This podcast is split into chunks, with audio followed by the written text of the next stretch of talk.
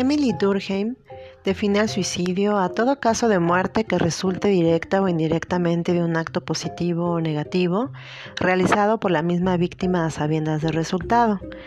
Él determina su clasificación de acuerdo a los presuntos motivos de cada suicida y nos dice que cada individuo tiene interacciones diferentes en la sociedad y el grado de integración y regulación que éste tenga está directamente ligado al hecho suicida.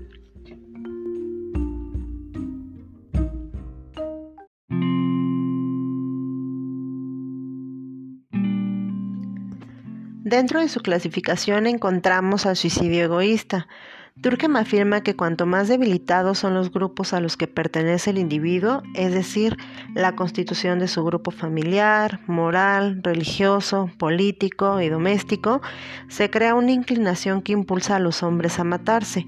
Cuando la sociedad está fuertemente integrada, tiene a los individuos bajo su dependencia, considera que están a su servicio y por lo consiguiente no les permite disponer de sí mismos a su antojo. Es decir, cuando el hombre está desligado de la sociedad, se mata fácilmente.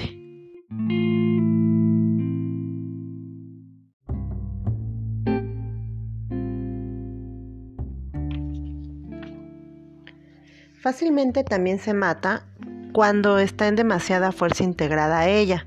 Esto sucede con la siguiente clasificación que es el suicidio altruista. En estos casos si el hombre se mata no es porque se arroje al derecho de hacerlo, sino porque cree que ese es su deber.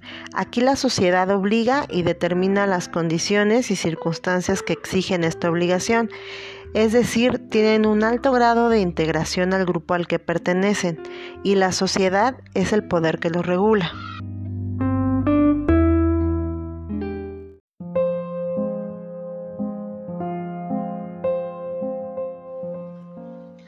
En tanto para la siguiente clasificación, que se trata del suicidio anómico, en este existe un bajo grado de regulación social, generalmente provocada por una descalificación de sus mismas exigencias. Depende no de la manera en que están ligados los individuos a la sociedad, sino del modo de cómo ella los reglamenta. Un ejemplo claro son los suicidios que se llevan a cabo por alguna crisis económica.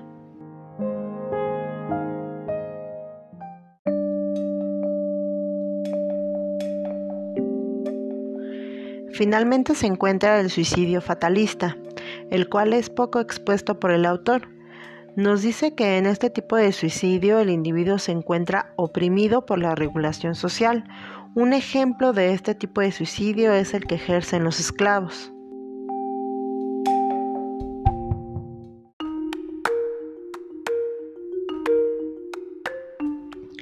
Del libro El don y la palabra de Víctor Payá, caso 22. Un hombre de 35 años decide suicidarse el 10 de mayo, día en que se festeja las madres en México, dejando la nota póstuma siguiente.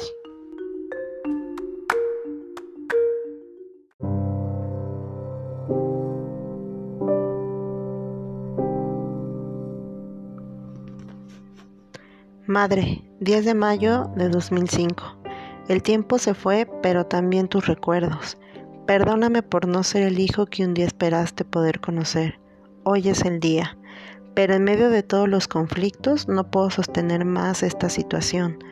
Hoy es más en tu día por poder comprender ese instinto de madre, pero te comprendo porque tal vez yo pude ser padre alguna vez y comprender mejor.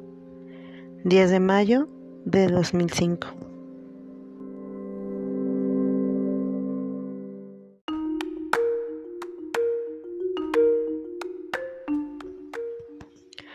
El discurso muestra el peso del vínculo entre la madre y el hijo, un peso que lleva el sello de la muerte. Este hombre a sus 35 años siente no haber logrado el amor de la madre. En esta historia el ideal del hijo jamás se cumplió. Por eso, hoy es el día.